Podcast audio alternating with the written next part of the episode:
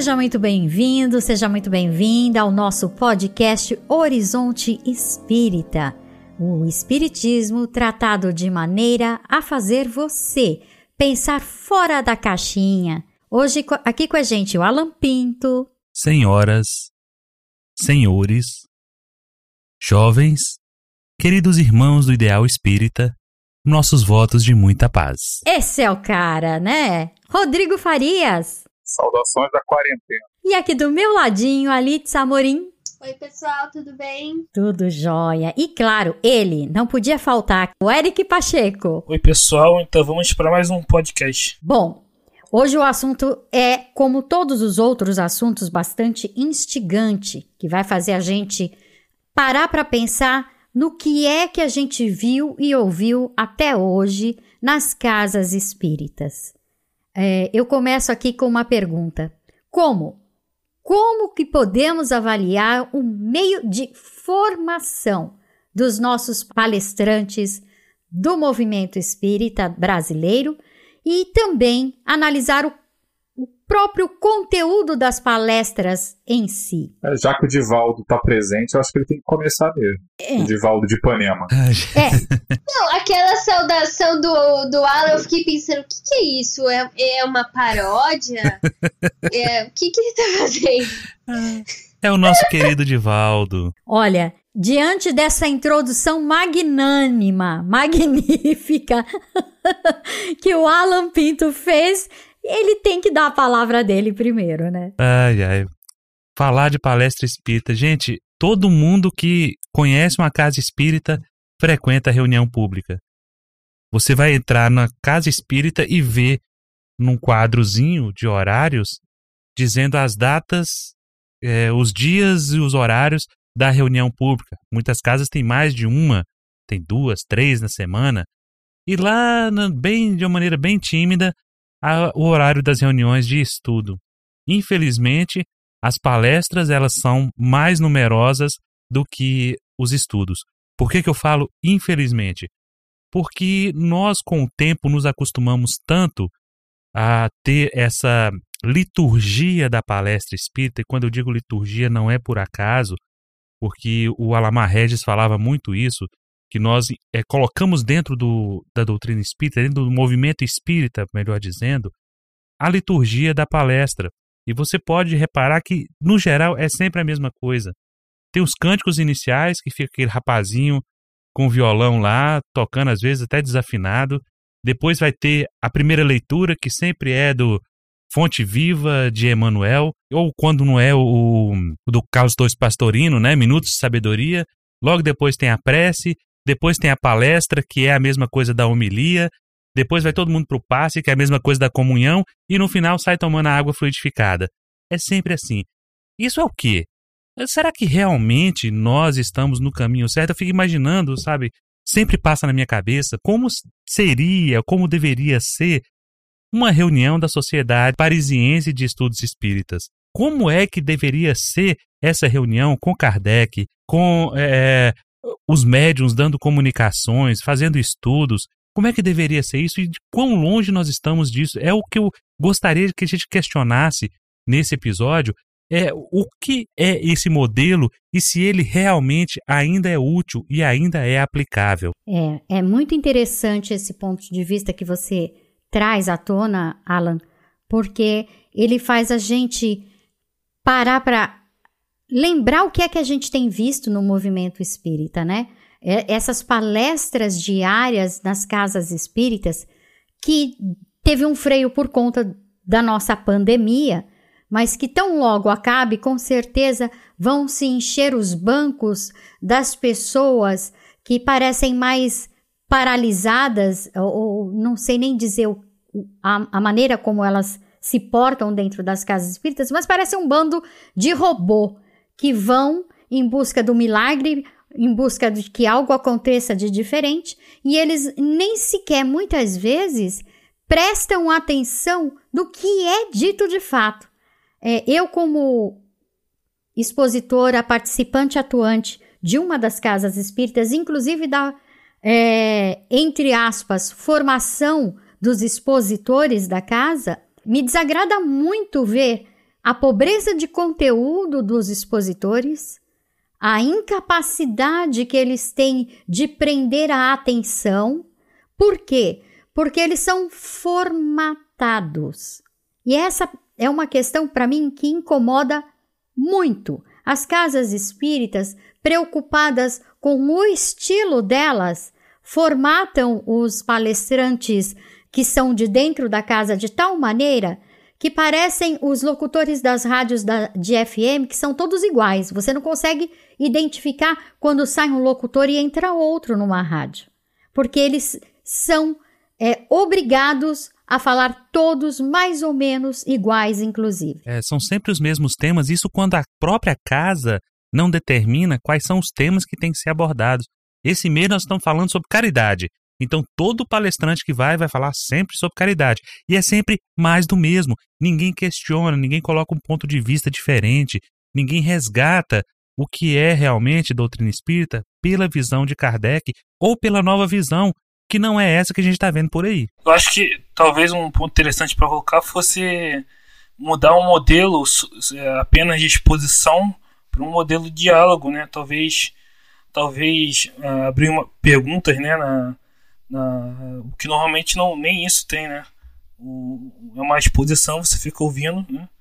E você não pode dialogar ali com, com palestrantes. Talvez fosse mais útil um modelo de diálogo. Mas, mas aí é que tá, Eric. Quando Kátia falou que eles são formatados, é justamente, e ela usou muito bem a palavra, ela aplicou muito bem, porque é a realidade. Quando você faz o curso de expositores espíritas com material que vem da FEB, é, é muito claro. Na palestra espírita, não pode haver interrupções, não pode haver questionamentos. Isso, assim, são, são regras né, é do, do, da etiqueta da palestra que não são escritas, mas que foram sendo adotadas e, e caiu no uso e no costume, e de repente as pessoas não questionam. Eu tive uma experiência surgida num curso de formação de, de expositores espíritas que eu fiz na, na, na casa que eu frequentava, que logo após todo mundo ter formado, formatura entre aspas, ter sido habilitado como expositor espírita, eu fiz uma proposta. Geralmente, o, tempo de uma palestra espírita é 50 minutos. Não pode passar disso. Então, que você usasse meia hora para apresentar o tema e abrisse ao final para debates como fosse uma mesa redonda. Mas qual é o problema?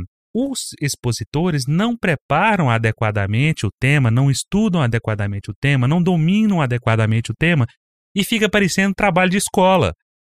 Aquele que você pega o grupo de cinco, distribui as falas de todo mundo e todo mundo na, na sua sala de aula combina de ninguém fazer pergunta para ninguém para não deixar ninguém em situação embaraçosa.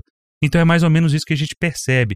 Não há esse diálogo porque as pessoas simplesmente não querem se expor porque é um momento de tensão.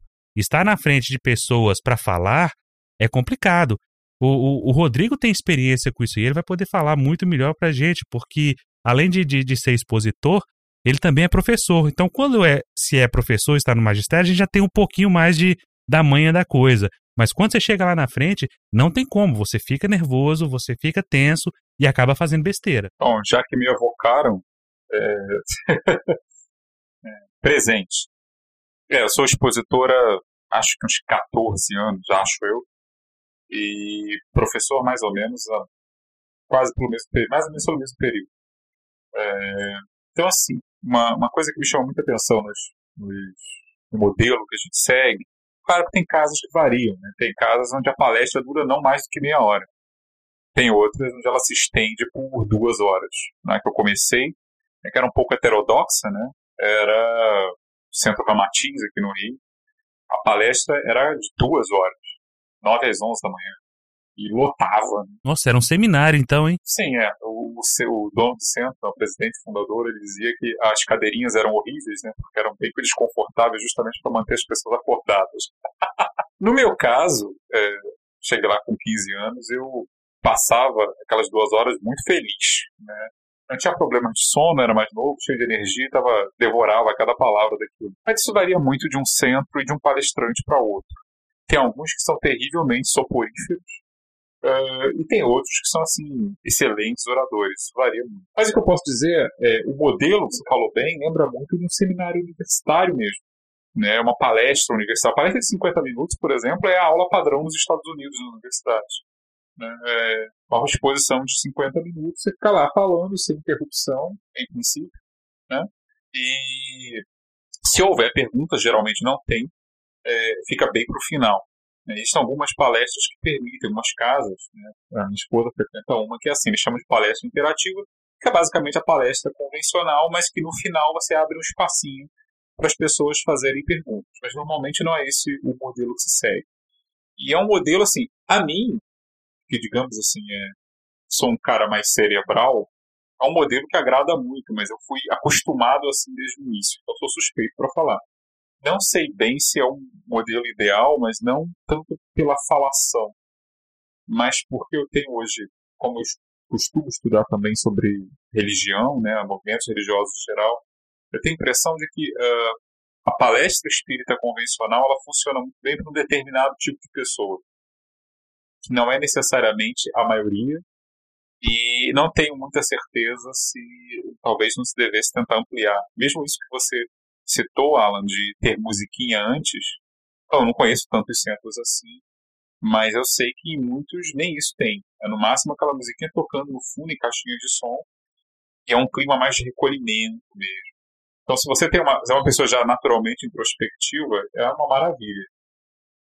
Mas acho que fica às vezes só nisso, sabe? Não, não se expande muito para outras coisas, nem em eventos especiais. Eu acho que isso poderia variar um pouquinho. Mas de fato, para quem faz, eu sou professor, eu estou acostumado a isso por profissão, mas eu sei, é, até por pesquisas, né, de que uh, nos Estados Unidos, por exemplo, fizeram pesquisas onde se dizia que uh, as pessoas têm mais medo de, de falar em público do que de morrer. Então, para algumas pessoas, até pessoas que têm muito conteúdo, se expor lá na frente é realmente uma tensão, é muito difícil. Responder perguntas que não foram previamente preparadas, então, nem se fala. Isso requer realmente um jogo de cintura. E até porque existem também, para quem já frequentou estudos em centro, sabe que às vezes existe uma situação armadilha que às vezes aparece, que são as pessoas que fazem perguntas que não são perguntas, são mini palestras em si mesmos. Né? Que, e, e, e Paulo falou etiqueta interromper alguém no clima do centro espírita às vezes é difícil. Né? Às vezes as pessoas vão falando, falando, a gente naquela de. Interromper é uma arte, né? Interromper sem ser grosseiro é uma arte ainda mais difícil. Eu acho que fica um certo temor mesmo de abrir para isso e ver alguma coisa muito, muito inesperada. Mas, como eu disse, é, eu sou suspeito para falar porque eu fico confortável até demais é, com esse modelo, mas eu sei que Existem situações, às vezes, um certo tipo de público que talvez ele não seja o ideal. Definitivamente, para pessoas que estão muito emocionalmente mexidas, não sei se uma palestra de 50 minutos é a melhor maneira. Talvez seja uma entre várias. Mas quando é a única receita, pode ser um negócio meio cansativo. Uma coisa interessante sobre isso é essa questão do, do medo de, de responder perguntas, né? Tem um, um, palestrante que eu gosto no movimento, é o, o Corre Massa. É, eu me lembro de, de ver uma palestra dele, onde ele, ele abre esse, esse espaço né, para responder perguntas, e teve uma pergunta que ele respondeu assim, que não, que não sabia responder aquela pergunta, né? Ele falou, não sei. E é, talvez esse medo seja fruto de, de uma certa ideia de que uh, o espiritismo ou a pessoa precisa ter resposta para tudo, né? Que, que que é, né, como é que o Corre Massa, né, que é um palestrante que já deu várias palestras, vai dizer não sei para uma pergunta, né? Então, mas nem, nem a pessoa, nem o espiritismo vai ter resposta para tudo. Então, talvez essa, essa noção ajudasse a não perder esse medo. Nas religiões mais marcantes, assim, da sociedade ocidental, né? Sei lá, pensando no catolicismo, no protestantismo, principalmente nelas, né? Mas acho que até mesmo no caso do Oriente, no budismo, existe toda uma formação de pessoas que vão desempenhar um papel de sacerdote.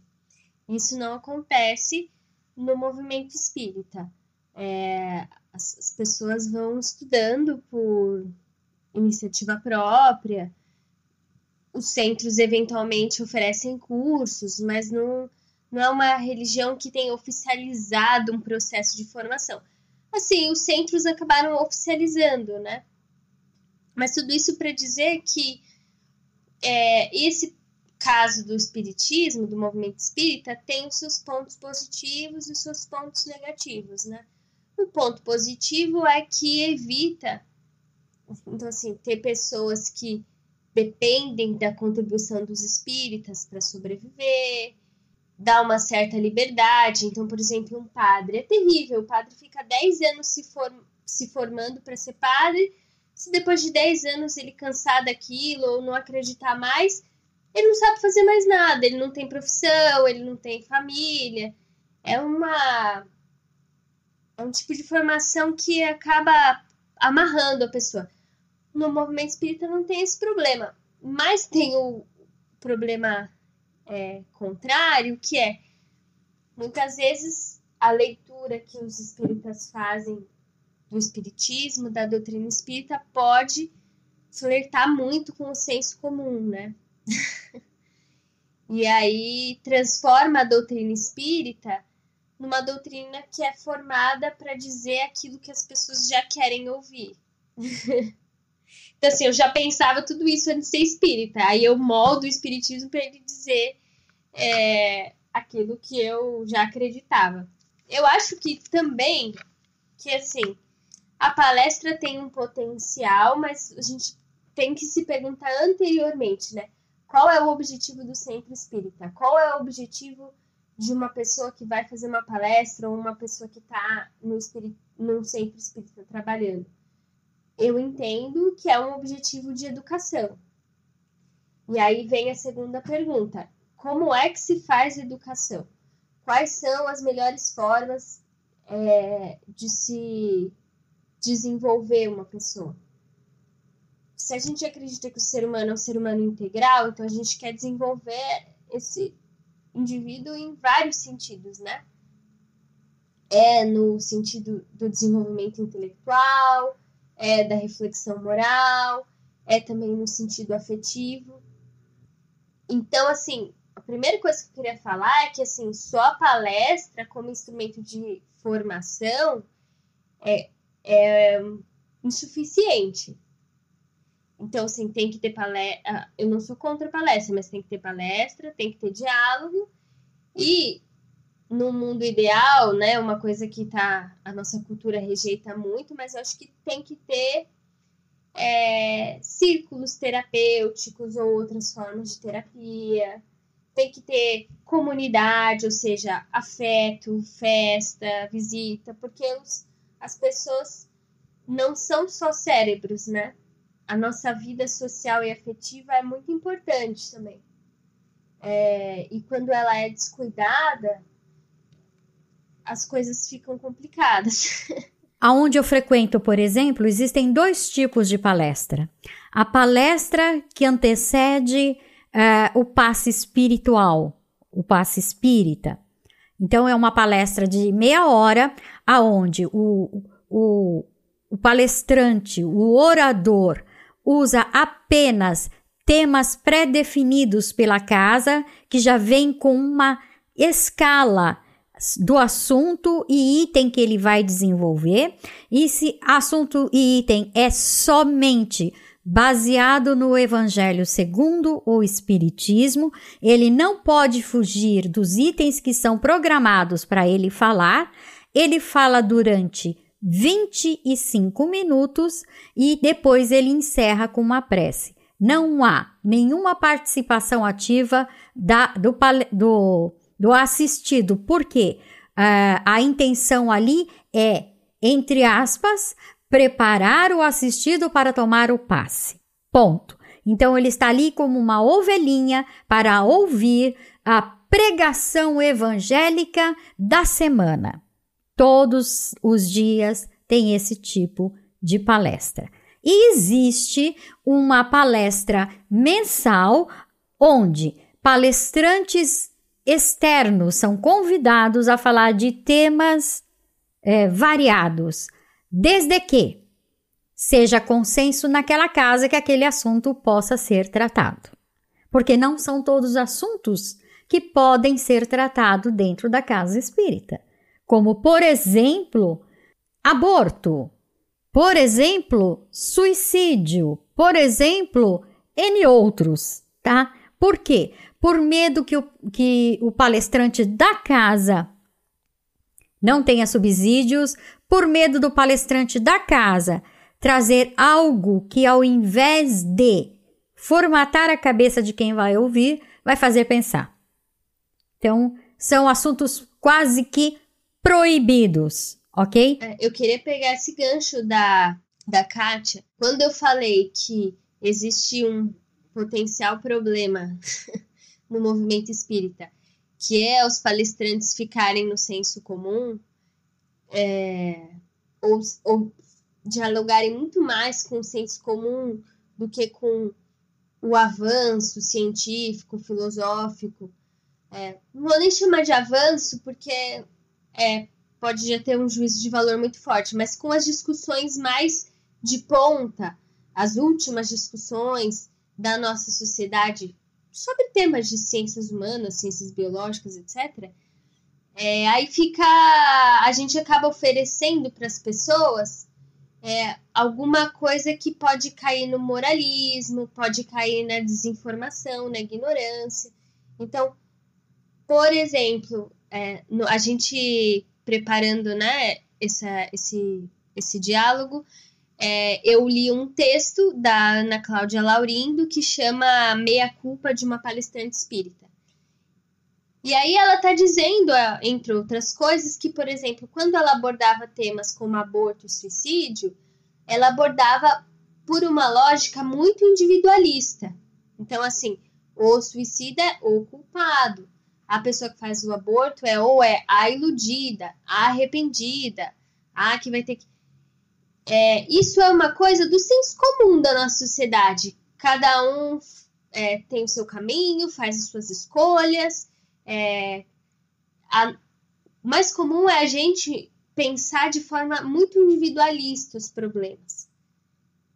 E o que, que a gente faz nas ciências humanas? Não, a gente tenta pensar coletivamente. O que é que coletivamente pode vir a produzir algo como suicídio? Se você vai estudar psicologia, tem um monte de reflexões de psicólogos sobre esse problema. Ou, por exemplo, é, se você vai estudar aborto do, numa perspectiva psicológica ou uma pesquisa sociológica, quem aborta, em que, qual faixa etária, por que aborta, quais são as razões, você pode achar um monte de outras é, influências sociais para esse fenômeno, né? Países que reduzem a taxa de, ab de aborto, o que, que eles fizeram? É, então, será que se as mulheres tivessem mais apoio para ser mães, menos gente não optaria por esse caminho? Então, acho que isso são coisas que a gente precisa, é, de modo geral, a gente precisa dialogar com a cultura do nosso tempo. A gente precisa procurar as reflexões mais aprofundadas, do nosso tempo e principalmente aquelas que dialoguem com os princípios mais fundamentais do espiritismo. Então, você acreditar na perfectibilidade dos seres, acreditar que não existe punição eterna, não existe erro que não possa ser perdoado, né? Fazer um exercício de, de reflexão, assim, e sensibilidade. Para a gente pensar nisso aí, a gente tem que primeiro pensar no processo de formação dos expositores espíritas, dos palestrantes espíritas. E por que, que eu estou dizendo isso? O processo de formação, ele não é o cursinho para expositores espíritas que é feito na casa espírita. Eu estou falando do processo do aprendizado da doutrina espírita, onde se aprende doutrina espírita. Porque quando vocês falam, e a Kátia falou, e você também, Elisa, com muita propriedade, a respeito do que é o senso comum, você vê nas palestras espíritas a repetição de opiniões e de coisas que outros figurões do movimento espírita repetem e falam.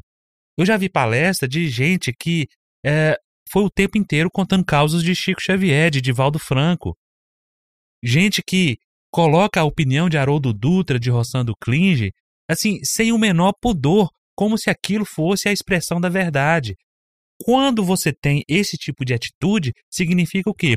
Você está repetindo dogmas que foram trabalhados por outras mentes e que estão sendo aceitos como verdade absoluta. E não é isso que a doutrina espírita, na concepção kardeciana, ela, é, ele deixou para gente. Porque se nós temos, reflitam comigo, se nós temos uma ciência, e se espiritismo é realmente uma ciência, por que é que a gente não expõe as opiniões de forma consistente e dizendo, olha, esse assunto, aborto, é tratado dessa maneira, dessa maneira, dessa maneira, mas nós trazemos essa outra visão para que possa ser compartilhada, porque essa e essa maneira está errada, assim como é feito na, no, no, na apresentação de uma tese de, de mestrado, de doutorado.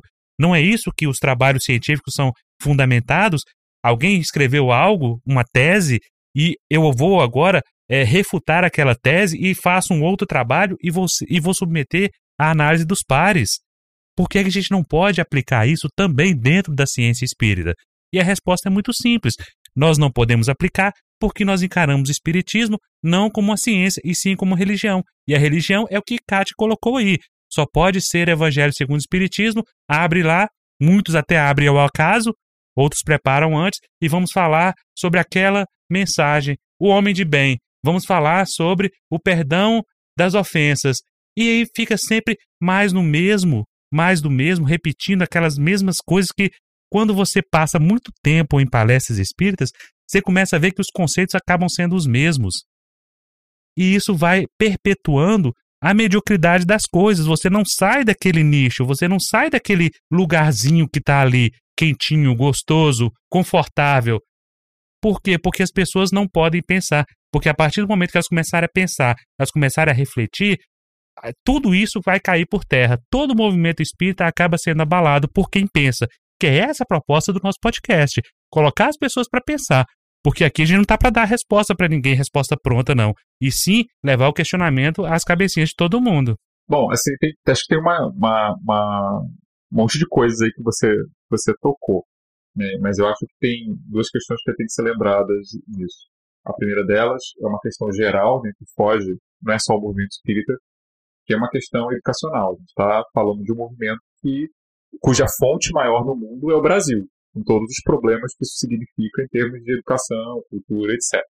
Então, já é uma, uma segunda questão. Uma primeira questão, embora, uh, e na média, né, segundo dados do IBGE, os espíritas sejam mais letrados e tenham mais instrução do que a média dos brasileiros, ainda assim há limites nisso. Eu sou professor universitário, eu vejo isso direto. Quer dizer, às vezes, muitas vezes, o fato de você ter um, um título, um diploma, não garante que você domine os conhecimentos básicos que se esperam da posse daquele tipo. É, mas tem terminar o ensino médio no Brasil, por exemplo, significa muito menos do que um dia já significou, o que a gente acha que significou ou deveria significar. Então tem essa primeira questão, que é uma limitação cultural. E a segunda é que uh, você falou do processo de formação dos expositores, ou do aprendizado da doutrina, né? Bom, uh, o movimento espírita é essencialmente um movimento de amadores.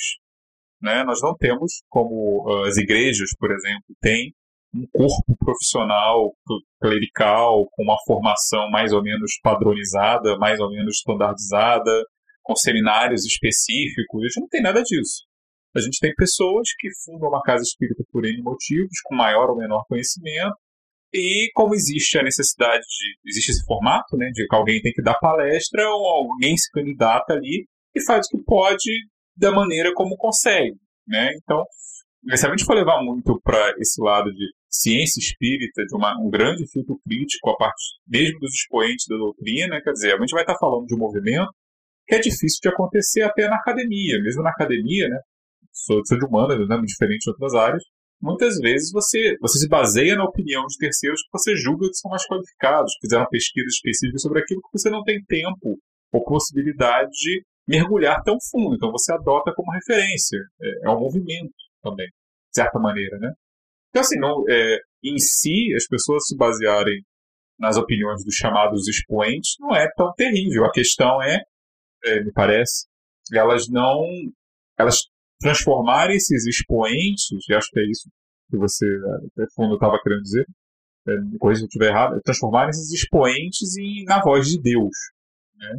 E, e, realmente, nesse ponto, o Espiritismo não endossa que você dogmatize tudo, mas considerando o contexto em que a maioria dessas palestras são dadas, é, eu acho que eu não consigo imaginar uma coisa muito diferente sendo feita. Porque uma coisa é, por exemplo, eu que tenho formação universitária, é, pegar um monte de pensadores sobre, falam, espíritas falando sobre uma certa questão, fazer uma comparação, tirar uma filtragem e desenvolver uma tese.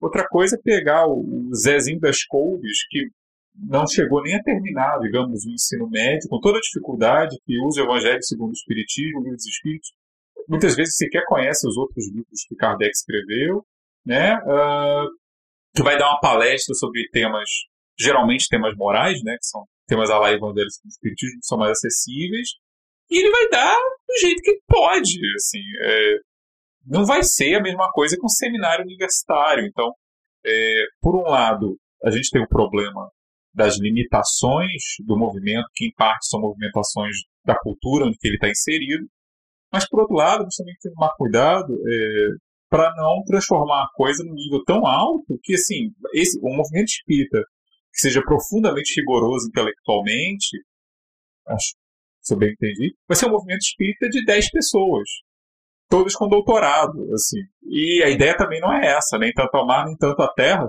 senão a gente elitiza o negócio que, para o Brasil, se a gente for comparar, já é elitizado. Né? A gente já tem 4 milhões de pessoas, mas é aquilo. É...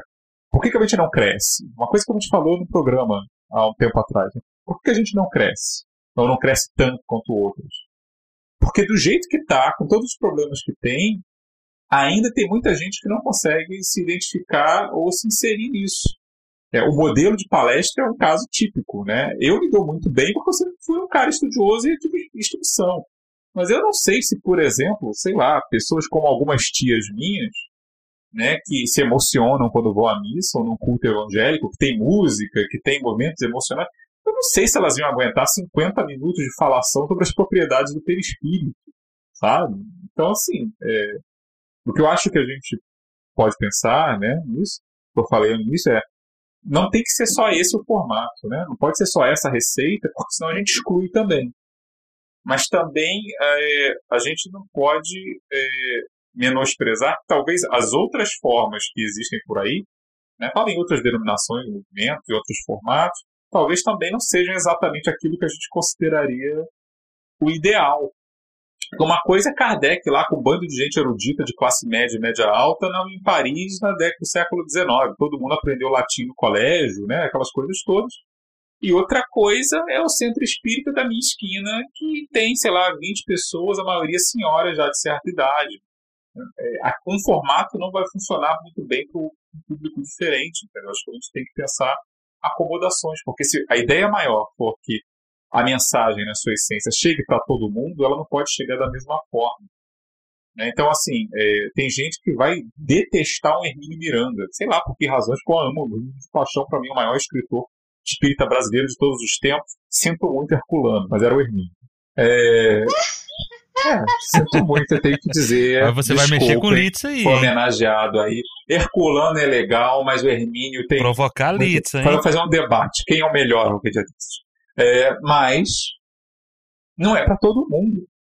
Tem pessoas que preferem uma página lacrimosa de Emmanuel, ou aqueles versinhos rimados lá do Parnaso de Além É, enfim, é, e se a gente tirar isso dela para meter culando na cabeça dela, eu sei que alguns vão dizer, ah, você está sendo condescendente, complacente. Mas, cara, tem pessoas para quem você não vai enfiar Herculano de jeito nenhum, nem mínimo, não adianta. Tem pessoas que têm dificuldade em ler Kardec que é muito claro, mas é cheio de voz, tu, cheio de mesóclises, né? As pessoas não alcançam. E esse, essa é a realidade do espiritismo no Brasil, não é o espiritismo na Suíça. É o espiritismo no Brasil. Onde é, já é um milagre as pessoas tentarem ler a Bíblia nas igrejas evangélicas e sabe Deus como é que elas leem. Né? E aí entra, talvez, eu encerro, né, eu falo aqui, estou me estendendo, mas aí entra uma coisa que vocês falaram, que é a questão do, para além da palestra, os estudos. Porque são nos estudos em grupo que as pessoas interagem, nos estudos em grupo que as pessoas se ajudam. Olha, vamos ler aqui esse trecho aqui. Ah, eu não entendi tal coisa. O que, que significa isso? É ali realmente que você pode fazer um trabalho de base para tentar elevar as pessoas para além daquilo que elas normalmente estariam dispostas a ir. E isso é uma coisa muito legal e isso realmente é uma coisa que acho que merece um bom investimento não pode ser só a palestra seguida de passe. Ela tem seu papel, sem dúvida, mas é, isso não, isso é só um pedaço das coisas. E mesmo assim, eu acho que ainda falta um monte de coisa é, da maneira como a gente tem. Porque, como eu disse para vocês, a gente já falou, né? É, cada expressão religiosa, cada movimento, ou filosófico, como queira, tem seu sabor. E o nosso espírita, é, eu tenho cada vez mais convicção disso, ele atende a determinadas, determinadas nuances de sabor, ele atende a determinadas necessidades para determinados tipos de pessoa, mas não todo mundo. Por mais que a gente diga, ah, o futuro das religiões pode ser, mas é, para isso ele vai ter que se moldar a outros sabores, a outros formatos que não são aqueles que a gente pratica ou que a gente talvez ache tão ideais é, assim. Mas isso é uma discussão talvez que mereceria um episódio à parte. Você tocou num ponto aí, Rodrigo, que eu sempre questionei, que é o seguinte: uh, convido a todos a fazerem um, um teste simples estatístico. Dê uma olhada nas reuniões públicas de palestras e conte quantas pessoas estão lá. Agora dê uma olhada nas reuniões de estudo, quantas pessoas estão lá, qual a frequência desse estudo. Por que é que há tanta diferença? O público das palestras públicas, das reuniões públicas, ele é muito maior do que dos estudos. Por quê? Justamente por causa disso que você falou, Rodrigo, que eu vou ser obrigado a discordar, porque simplificar demais as coisas é nivelar a doutrina espírita por baixo e cair no senso comum. Quando eu falo da formação do expositor espírita, do palestrante espírita, também tem a ver com a seguinte questão: a gente vê tanto tema sendo explanado de maneira tão leviana por pessoas que não são especialistas naquilo, que é uma coisa horrorosa. E aí repete as mesmas sandices que outros repetiram há um tempo atrás. Você vê, o que o ideal seria, por exemplo, você como historiador, dar uma palestra sobre história do espiritismo. Agora vê se eu, contador, tenho condições de dar uma palestra para falar sobre depressão, que é o que acontece. Você vê advogados falando sobre temas de saúde e que não tem nada a ver.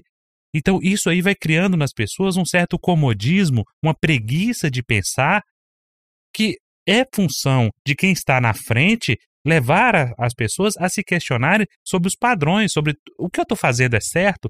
Outra coisa que me irrita demais nas exposições espíritas, e isso aí você aprende no curso de expositor, é você nunca falar eu ou você, é sempre nós. E aí a justificativa é quando você fala nós, você está se incluindo no meio e você está também colocando o seu mentor que está no meio da, da, te auxiliando na palestra. Isso é um absurdo. De onde saem essas coisas, eu não sei. Da cabeça de quem saem essas coisas, estão sendo repetidas, exaustão, eu não sei. Mas estava passando da hora da gente questionar e esse modelo para realmente saber, ele está ajudando, ele está promovendo, ele está elevando as pessoas ou está deixando todo mundo nivelado por baixo? Acho que esse é o grande questionamento que a gente tem que fazer com relação à palestra espírita. Eu queria me colocar aqui. é, eu sou uma das pessoas que eu valorizo esse aspecto é, do centro espírita ser formado por pessoas é, comuns, não necessariamente eruditas, e que vão ler juntas, e aí uma pessoa tem mais interesse, mais disposição, condições, ela começa a fazer uma palestra, aqueles que têm mais jeito, é, sei lá, quem tem, o, o outro organiza festa, o outro dá paz. Eu acho isso interessante. É, é, é uma forma de democratização, né? Diferente de você, às vezes, você vai na, numa igreja católica, você pode só tocar uma bateria ou ler um pedaço lá do evangelho e tal, encerrou aí. É, e também acho, assim, sou uma defensora da, da liberdade. Então, assim, a gente não vai.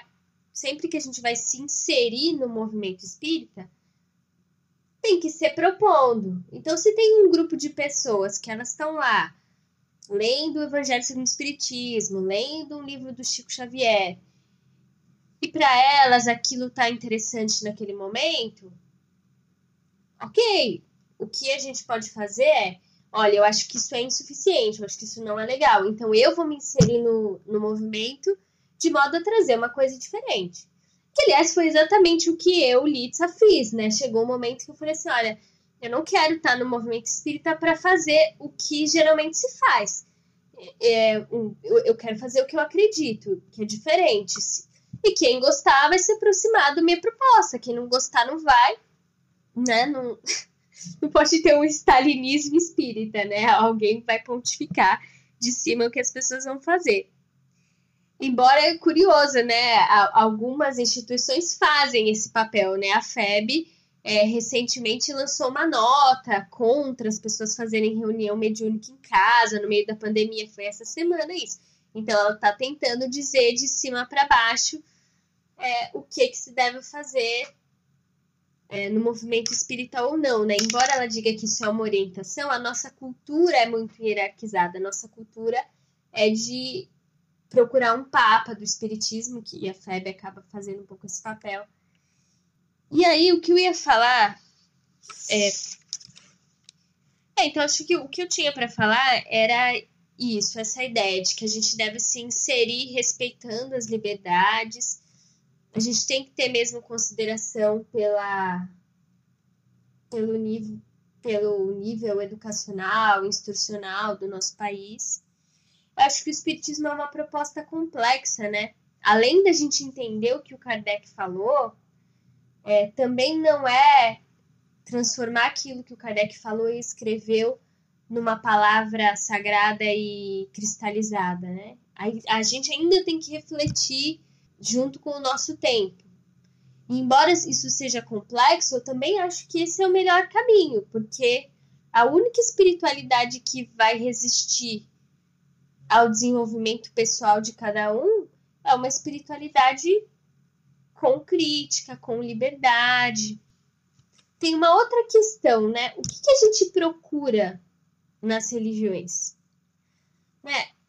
Às vezes, seja por tradição, seja por demanda psíquica, a gente precisa de um conforto.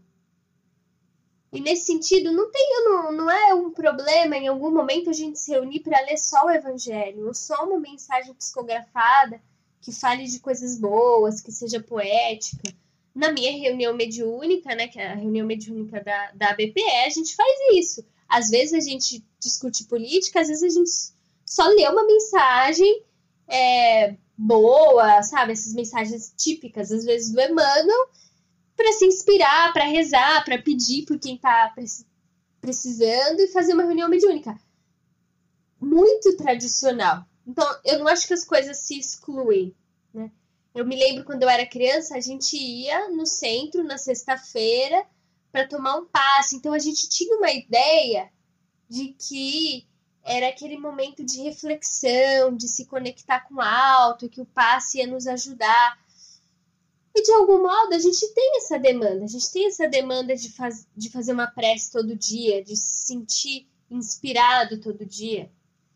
É, isso não é um problema. Agora, eu vou concordar com Alan que só isso é insuficiente, é pouco. Aí a gente vê um resultado como a gente viu nas últimas eleições, em que a grande maioria dos espíritas votaram naquele candidato que não deve ser nomeado, que é o nosso presidente. Uma grande tragédia. Então, isso, né, ao meu ver, mostra o quê? Que é insuficiente a gente só repetir fórmulas tradicionais, uma religião só de proteção pessoal, só de mística, só de magia e que não se engaja numa reflexão social mais profunda, na transformação social. E não é só isso, que, né? Não adianta as pessoas irem no centro espírita e continuarem machistas, continuarem racistas, continuarem classistas. Tudo isso tem que melhorar, né? Mas eu acho que a estratégia não é violenta, não é de cima para baixo, é de entrar dialogando, propondo e tal. Nossa, falei pra caramba.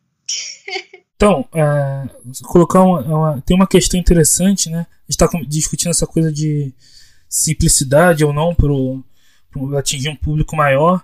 Interessante que, é, citando aqui Kardec, tem um, tem um artigo né, da Revista Espírita de 1861, de outubro, do Espiritismo em Lyon, que ele fala, Kardec, do, e outros, né, da participação de operários né, de Lyon, analfabetos, né, que liam que entendiam Kardec, que entendiam a obra, a obra de Kardec, né? E no meu centro normalmente é, é, é esse padrão também, se coloca o Evangelho segundo o Espiritismo, né?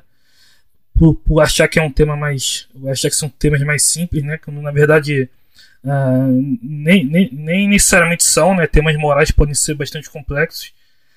Mas uh, o, sendo que né, colocam o Evangelho segundo o Espiritismo, mas o Kardec teve 32 publicações, né?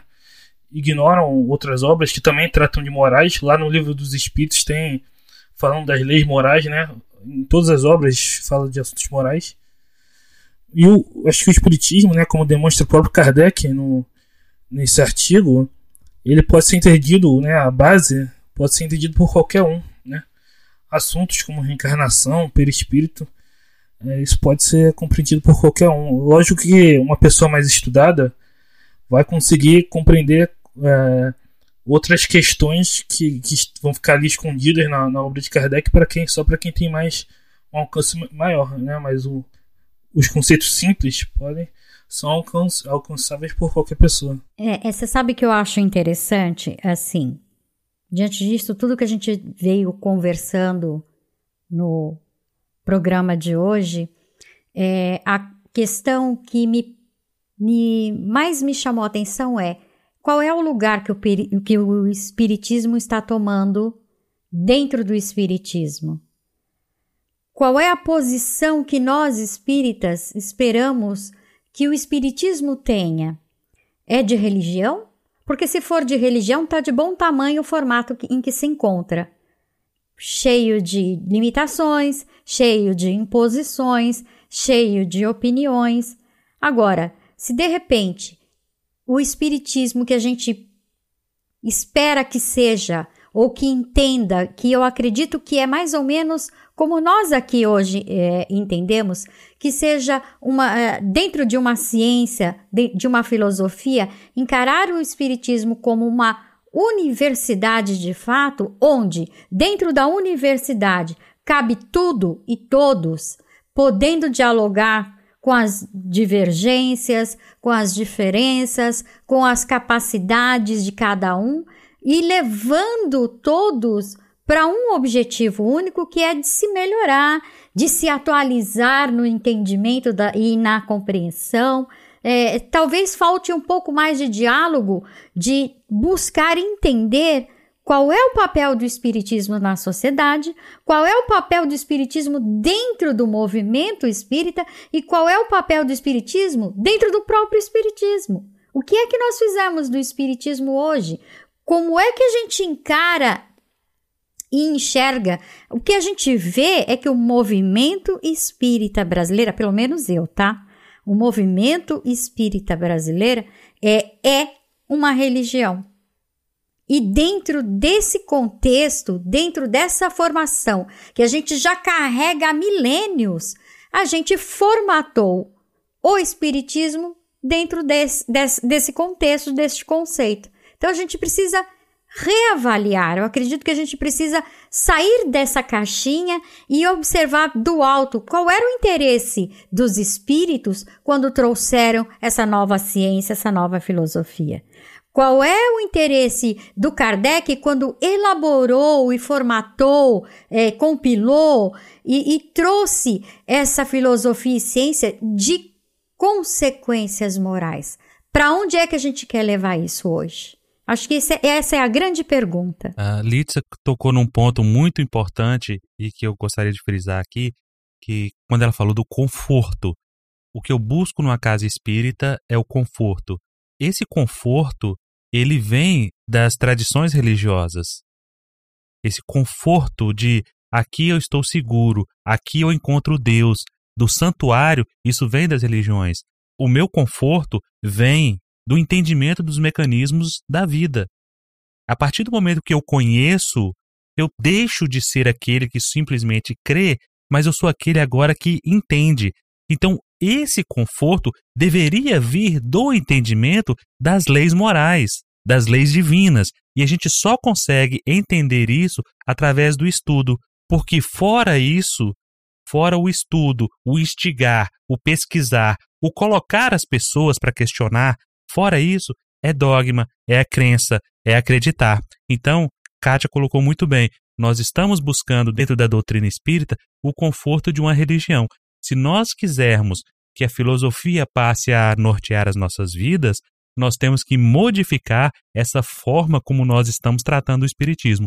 E não será o horizonte espírita que irá fazer isso, não será eu nem vocês. Mas essa semente, ela precisa ser plantada hoje, agora, para que amanhã nós possamos vir a colher os frutos disso que nós estamos fazendo aqui hoje. Porque há um tempo atrás era impensável alguém é, questionar esse tipo de coisa, questionar um palestrante famoso. Hoje a gente vê que são pessoas humanas, que eles erram. Litsa falou aí uh, do erro que a maioria dos espíritas cometeram na eleição passada.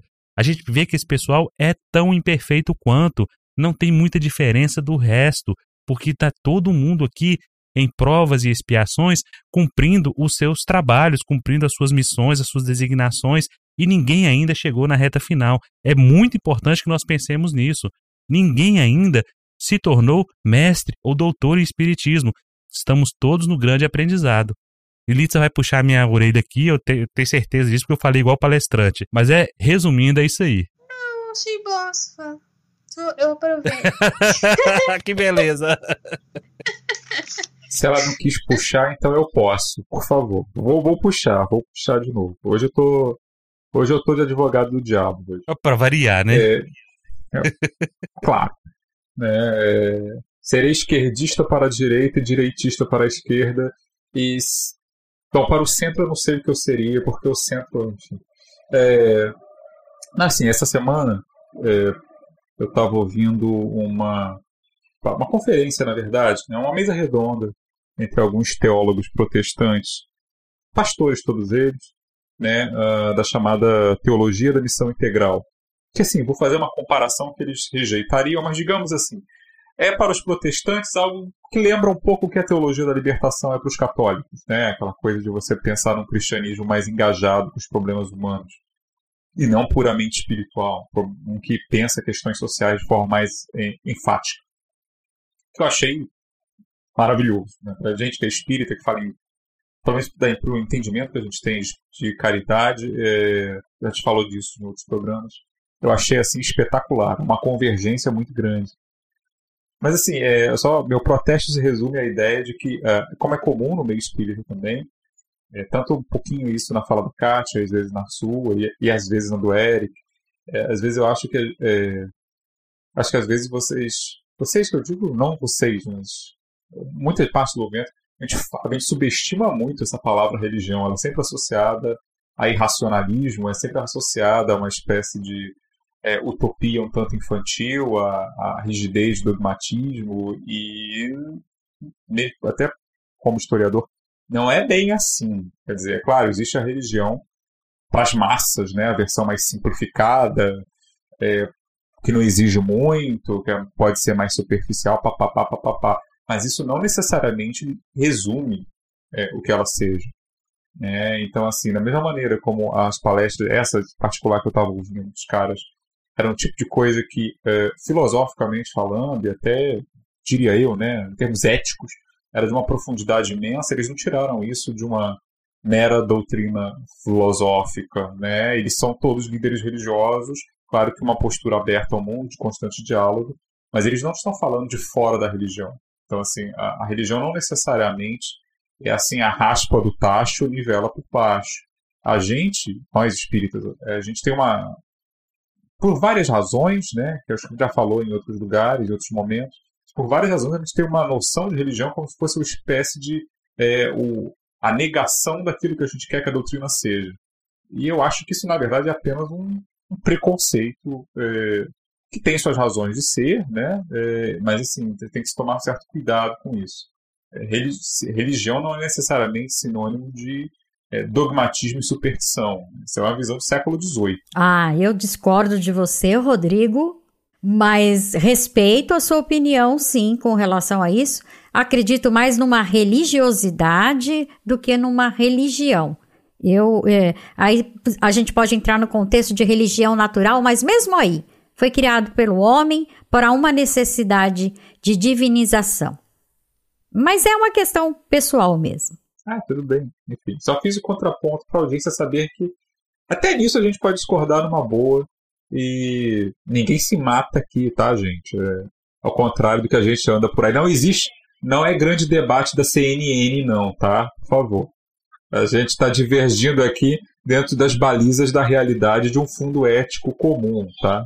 Eu concordo com o Rodrigo e acho que as, algumas das figuras mais incríveis, mais corajosas, é, assim, alguns dos seres humanos mais integrais que a gente conheceu eram profundamente religiosos, né?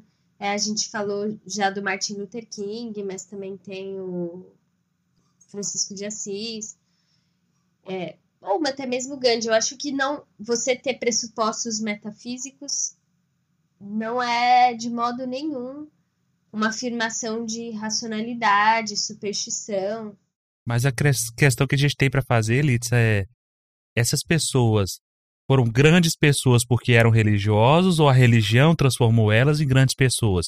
Porque se a gente adotar a segunda opção, nós vamos excluir todos os grandes nomes da filosofia.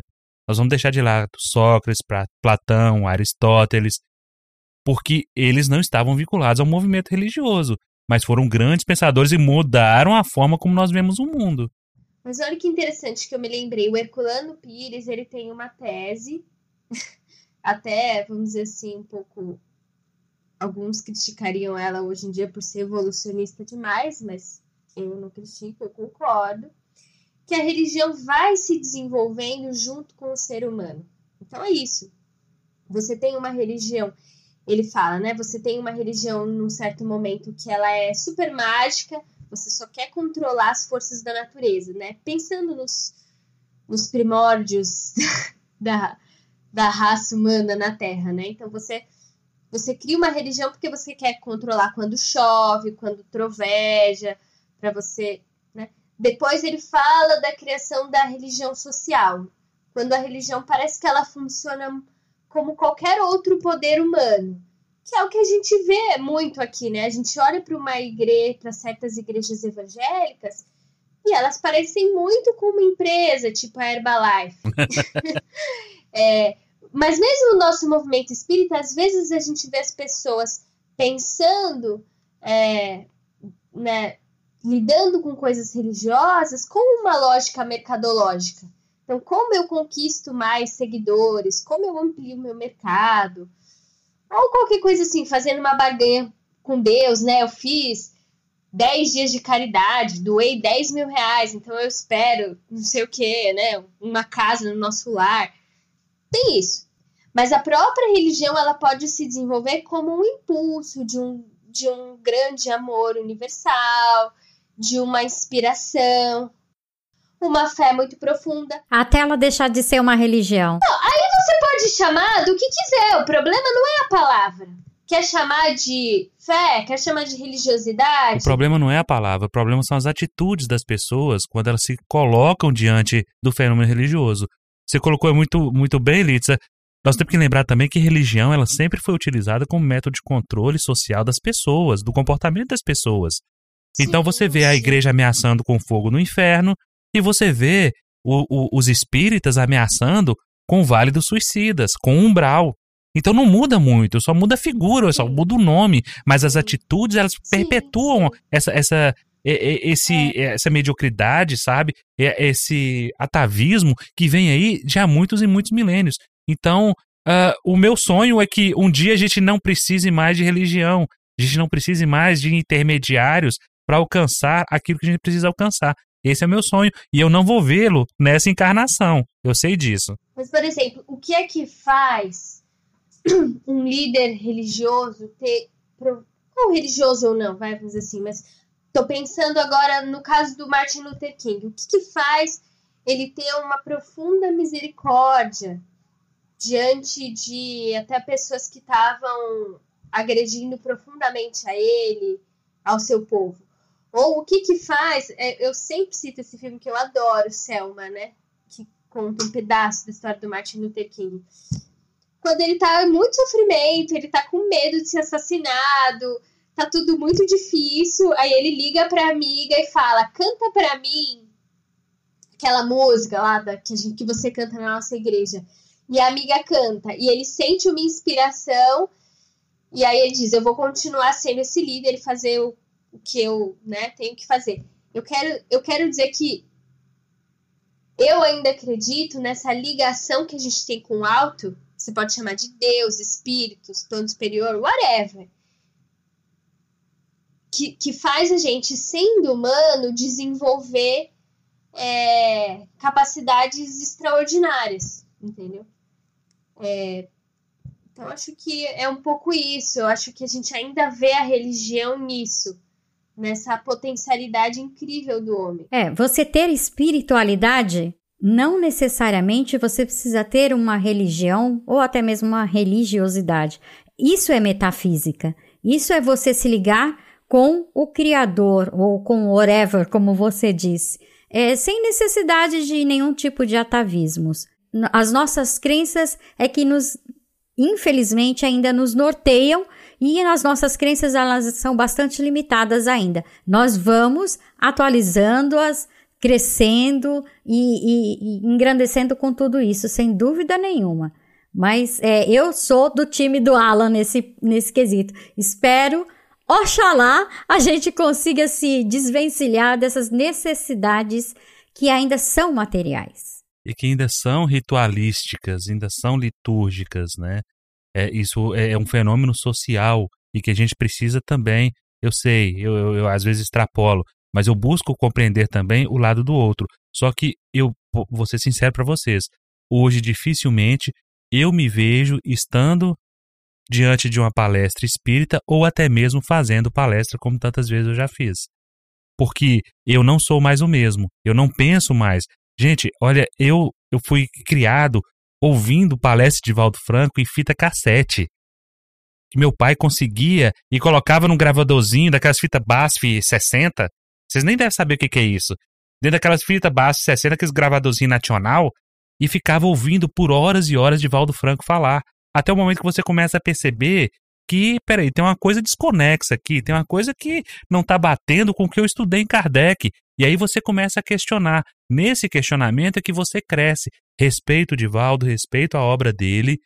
Claro, Edivaldo, é, nesse mês de maio, completou aí quantos? 92 ou 93 anos. Certo? É, é, é uma obra, mas a obra ela precisa ser descolada da, das besteiras que o Divaldo anda falando ultimamente. Não só Divaldo, como tantos outros, tantos outros palestrantes emitindo opiniões. Eu acho que quando ele emite opinião sem embasamento, ele está prejudicando, sim, todo o arcabouço da doutrina espírita, porque ele está usando do poder da autoridade, da carteirada dele, que se foi colocado lá ou se não foi como líder espírita é outro quesito, mas ele dando essa carteirada, ele começa a comprometer todo o a base fundamental da doutrina espírita. E aí nós não estamos falando mais de espiritismo, nós estamos falando de opiniões de pessoas que estão sendo colocadas aleatoriamente e que as pessoas estão seguindo como, é, como diz Jesus, cego guiando cego. Só um ponto que eu queria falar sobre a questão da religião, né? É... A gente já teve um podcast para debater isso, então não, vou me estender muito, mas só um, um ponto. É, acho que a questão da religião, o problema não, o problema não é a religião, né? Kardec nunca se colocou contra a religião. Acho, acho que eu já, eu já devo ter citado aqui, né, que Kardec diz lá no Evangelho que o Espiritismo seria o maior auxiliar da religião, que uniria religião e ciência. Kardec falava de, de judeus católicos que frequentavam o centro espírita e não vi nenhum problema com a religião, né? Acho que o, o problema é um centro que se diga que diga seguir as orientações de Kardec, ter práticas ritualísticas, né? Se tornar uma religião no sentido usual do termo, né? E Kardec falava lá no sentido filosófico lá na revista espírita. É, Kardec viajou bastante, né? Ele criou muitas utopias e uma delas é essa aí. Nós já tivemos um episódio inteiro falando sobre isso, lá sobre o futuro do espiritismo. É, ele tentou contemporizar, né? Nessa tentativa que ele, de, dele tentar contemporizar, ele acabou que deixou tudo muito aberto e confuso para essas divagações. Gente, eu agradeço muitíssimo esse programa de hoje. Ele não é um programa que fecha nenhum tipo de assunto, Mas ele é, uma, ele é o tipo de programa que vai fazer a gente analisar, né? Qual é o nosso papel no centro espírita? Qual é o papel que a gente tem de responsabilidade perante o espiritismo, né? Que tipo de palestrante seremos nós? Porque não precisa ter é, um, um, público grande. Pode ser um público de três pessoas dentro da sua casa. Quando você se mete a falar de algum assunto da doutrina dos espíritos, você está sendo um palestrante. Que tipo de palestrante você está sendo? Que tipo de palestrante estamos sendo? É, essa é a questão, né? É, meus amigos, eu espero que a gente tenha colocado mais dúvidas do que certeza na cabeça de todo mundo e contamos com vocês para o próximo episódio. Até mais. Até mais. Tchau, tchau. Visite o nosso portal para ouvir outros episódios e conhecer os demais podcasts através do horizonteinfinito.com.br.